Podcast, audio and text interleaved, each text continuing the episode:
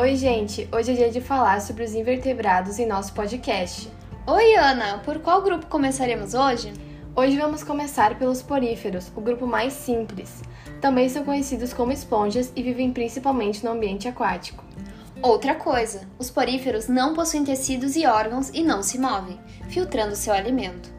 Além disso, fazem reprodução sexuada e assexuada e possuem uma organização corporal muito simples, sendo seus corpos cobertos por poros.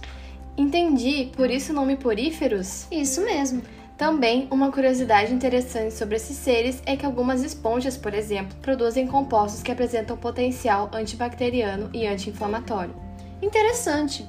Agora, passando para o próximo grupo, vamos falar dos quinidários, que, diferentemente dos poríferos, possuem tecidos que permitem a natação e a capacidade de responder aos estímulos.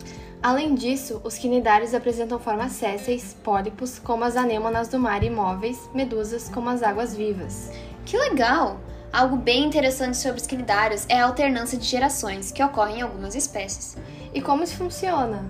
Bom, nesse ciclo, a fase do pólipo reproduz-se por brotamento, dando origem a várias medusas. As medusas machos produzem espermatozoide e as medusas fêmeas produzem óvulos. Os gametas encontram-se na água e formam um zigoto, que levará à formação de uma larva plânula. Essa larva fixa-se no substrato e desenvolve-se em um novo pólipo. Entendi. Também é importante lembrar que a digestão dos quinidários é intra e extracelular. Bom, passando para o próximo grupo, agora é hora de falar dos nematódios. Bem lembrado. Os nematódios possuem corpo alongado e cilíndrico, não segmentado, além de não possuírem sistema respiratório, realizando a respiração cutânea. Os nematódios realizam reprodução sexuada e possuem sistema digestório completo. Uma curiosidade sobre esses seres é que apresentam mais de 50 espécies e seus corpos podem variar de 1 milímetro e mais de 1 metro de comprimento. Tudo isso? Então, Ana, passando para o próximo grupo, vamos falar um pouco sobre os plateumintos. Isso mesmo! Então, os plateumintos são animais que podem viver tanto em ambiente aquático quanto em ambiente terrestre e possuem um corpo achatado derso-ventralmente. São seres acelomados, triplásticos e com simetria bilateral. Algumas espécies não possuem sistema digestório, sendo a boca a única abertura para o trato digestivo. Não apresentam sistema circulatório nem sistema esquelético. A sua reprodução é possível observá-la de forma assexuada e também sexuada. Muitas espécies são hermafroditas, mas também há espécies de sexos separados. Uma curiosidade interessante sobre os plateumintos é que alguns podem ser parasitas, provocando doenças no homem, como a esquistossomose e a teníase. Que horror! Bom, próximo grupo, os anelídeos. Os anelídeos são invertebrados de corpo mole, alongado, cilíndrico e dividido em anéis. Seus principais representantes são as minhocas e as sanguessugas. Ai, que nojo! Eu odeio esses bichos. Esses seres são triblásticos, celomados e possuem simetria bilateral, certo? Isso mesmo, possuem também sistema digestório completo e sistema circulatório fechado. Sua respiração é cutânea, no caso dos terrestres, podendo ser branquial nos anelídeos aquáticos. Nossa, eles podem se reproduzir assexuadamente ou sexuadamente, né? Mas não entendo porque eles são tão importantes. Não! As minhocas possuem grande importância ecológica, pois cavam túneis e galerias que permitem a penetração do ar e da água na terra, facilitando o desenvolvimento das raízes das plantas. Além disso, ingerem material orgânico do solo e eliminam as fezes, assim contribuindo para a fertilidade e produzindo o humus. Passei a gostar mais deles. Vamos para o próximo grupo, os moluscos.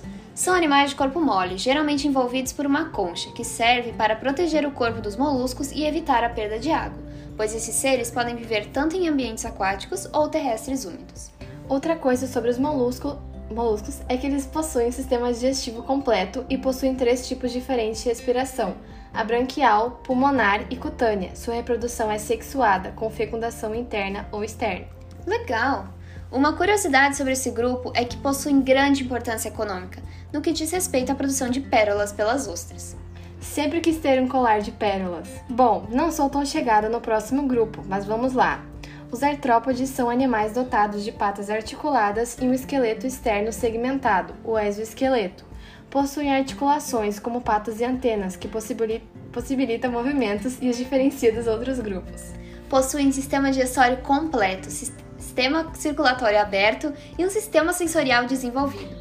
Sua reprodução é sexuada, sendo a maioria dos artrópodes dioica. Ainda não gosto muito deles, mas uma curiosidade sobre eles é que possuem impermeabilidade, o que possibilitam de viver em lugares secos. Que legal! Finalmente vamos para o nosso último grupo, mas não menos importante, os equinodermos. Oba! Os equinodermos são animais invertebrados e exclusivamente marinhos. São triblásticos, celomados e deuterostômios apresentam uma grande diversidade de formas, tamanhos e modos de vida. Acho eles tão lindos, vivem livres e isolados e seu sistema circulatório ocorre através do sistema aquífero, que realiza a circulação de água dentro do corpo, permitindo a locomoção e o transporte de substâncias e a excreção. Eu achei que eles não se mexiam. Se locomovem sim através dos pés ambulacrais, algumas vezes com ventosas. Nossa, que legal! O sistema respiratório dos equinodermos é branquial e o seu sistema digestório é completo, além de possuir reprodução sexuada. Uma curiosidade sobre esse grupo é que a estrela do mar apresenta uma excelente capacidade de regeneração. Uau, faz todo sentido! Muito obrigada, Ana, por esse momento de conhecimento que tivemos aqui com os nossos ouvintes. Fiquem ligados no próximo episódio de O Mundo Fantástico da Biologia. Eu que agradeço. Deem like e compartilhem com seus amigos para aprenderem mais sobre essa matéria incrível. Tchau, galera! Até uma próxima!